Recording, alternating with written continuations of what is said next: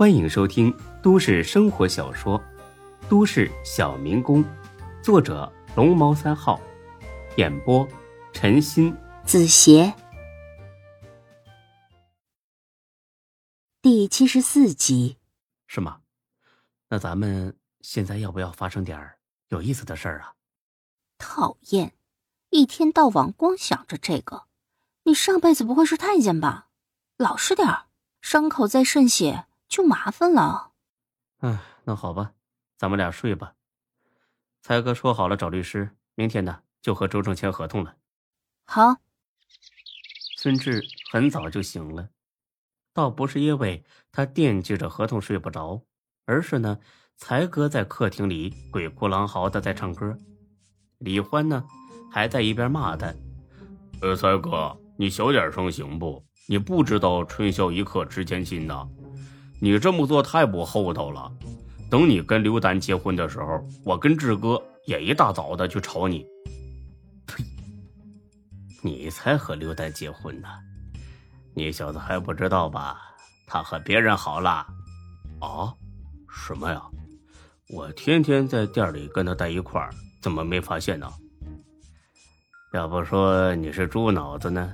就是那个常来吃火锅的胖子，姓郑还是姓邓来着？哦，你是说东边街上开快餐店那个郑胖子呀？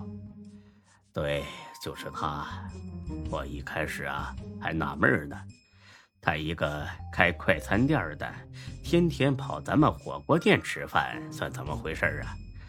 可是没想到这胖子是别有所图啊，是冲着刘丹来的。啊，才哥，那他这是给你戴了绿帽子呀？放屁！我和刘丹早就和平分手了，好不好？不对，我俩压根就没好过，只不过刚开始的时候有过那么几次。李欢听罢，白了他一眼，这才哥心还真够挺大的。时间差不多了，我去买饭，你把孙志他们喊起来，一会儿。签合同去，我不喊，要喊你喊，我喊就我喊。哎，孙志，起床了啊！一会儿签合同了。孙志一脸不爽的走了出来。嚷嚷个屁呀！你有病啊，刘永才！签个合同，你至于这么兴奋吗？嘿嘿，你不懂，我呀是要急着见楚律师。楚律师。就是你找来签合同那个律师吧，是个女的吧？我告诉你啊，蔡哥，不要破坏别人家庭，否则别怪我翻脸不认人。你激动什么呀？我是那样的人吗？我不是我吹啊，但凡是有家室的，就是脱光了站我面前，我都不带看一眼的。哼，你是不能看，你是直接上去就弄了，粗鲁，什么素质的？夏兰这样的高级知识分子，怎么可能会看上你呢？真是没天理了！这个楚律师啊，比我小四岁，人家还没结婚呢，我这不算伤天害理吧？行，你呀，这回擦亮眼睛，别再被他算计了。行了，你就放一百个心吧，我俩呀已经深入接触过了，哈哈哈，爽的不要不要的。孙志。白了他一眼，刘永才才哥最近桃花运很旺啊，怪不得整天挂着一脸阴笑。但愿这个楚律师别再坑他。今天借着签合同的机会，正好让大家一起给才哥把把关。你不是去买饭吗？你还杵着干啥呀？闪开闪开，看着你都烦。擦的，要不是你这么多屁话，老子早就买回来了。哎，小兰子。你醒了没？要不要一起吃啊？还是晚点儿自己出去吃啊？夏兰呢，也实在挺喜欢刘永才这个活宝。要不是他当初租房子，他也不可能认识孙志。从这个方面上来说，刘永才还是他和孙志的媒人呢。才哥，你帮我带点生煎包和牛奶吧，谢谢了。哎呀，跟我客气啥？等着啊，我马上就回来。才哥出了门，夏兰呢也出来了。李欢还有点抹不开，挠着头发，试探性的喊了一声“嫂子”。夏兰听了之后很是高兴，别客气了，欢子，以后我也要跟着你们混饭吃了。等哪天我给你介绍个好姑娘啊！哎哎，谢谢嫂子，谢谢嫂子。等孙志他们吃完饭，来到店里边，周正呢已经在等着了。一个多月没见，周正黑瘦了不少，脸色呢也不怎么好看。看来最近这段时间确实是挺操心受累的。见孙志来了，周正很不好意思的迎了过去，或许是有心事儿。差点让一块凸起的地砖给绊倒。孙志，你来了呀！哎呀，没想到再见面是这么个情况。我这个当哥哥的呀，实在是对不起你啊。孙志呢，本来就是个心软的人，他从来都是记着别人的好处，不记仇。因此呢，见周正这么憔悴，又这么言辞卑微。他心里边仅有的一点火气，早就消除了。叔哥，别这么说，我知道你有难处。走，咱们店里坐坐，咱们俩慢慢聊。周正是第一次来孙志的店里边，进去之后，他又叹了口气，很内疚的看了看孙志。孙志啊，客气话我就不多说了，这个是我那朋友你的合同。你看看里面内容，看仔细点别落下什么。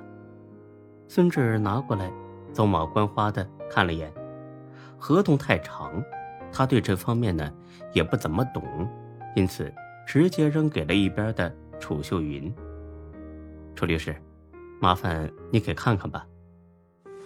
楚秀云接过去之后，仔细的看了起来，只是他看的越多，眉头却皱得越高。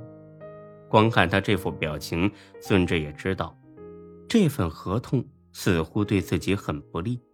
周正似乎也知道这份合同对孙志有点苛刻，因此呢，他一直很不安的在喝水。不过十几分钟的时间，周正竟然喝了五六次水。楚秀云看完之后摇了摇头，而后说：“周总。”您这份合同不太公平了。第一，租金明显过高，在这一带租个类似的房子，租金顶多每年五十万至六十万，但您直接要八十万，似乎不怎么有诚意。第二，合同里约定租金为一年，到期后是否续约要看你方的意思，这就更过分了。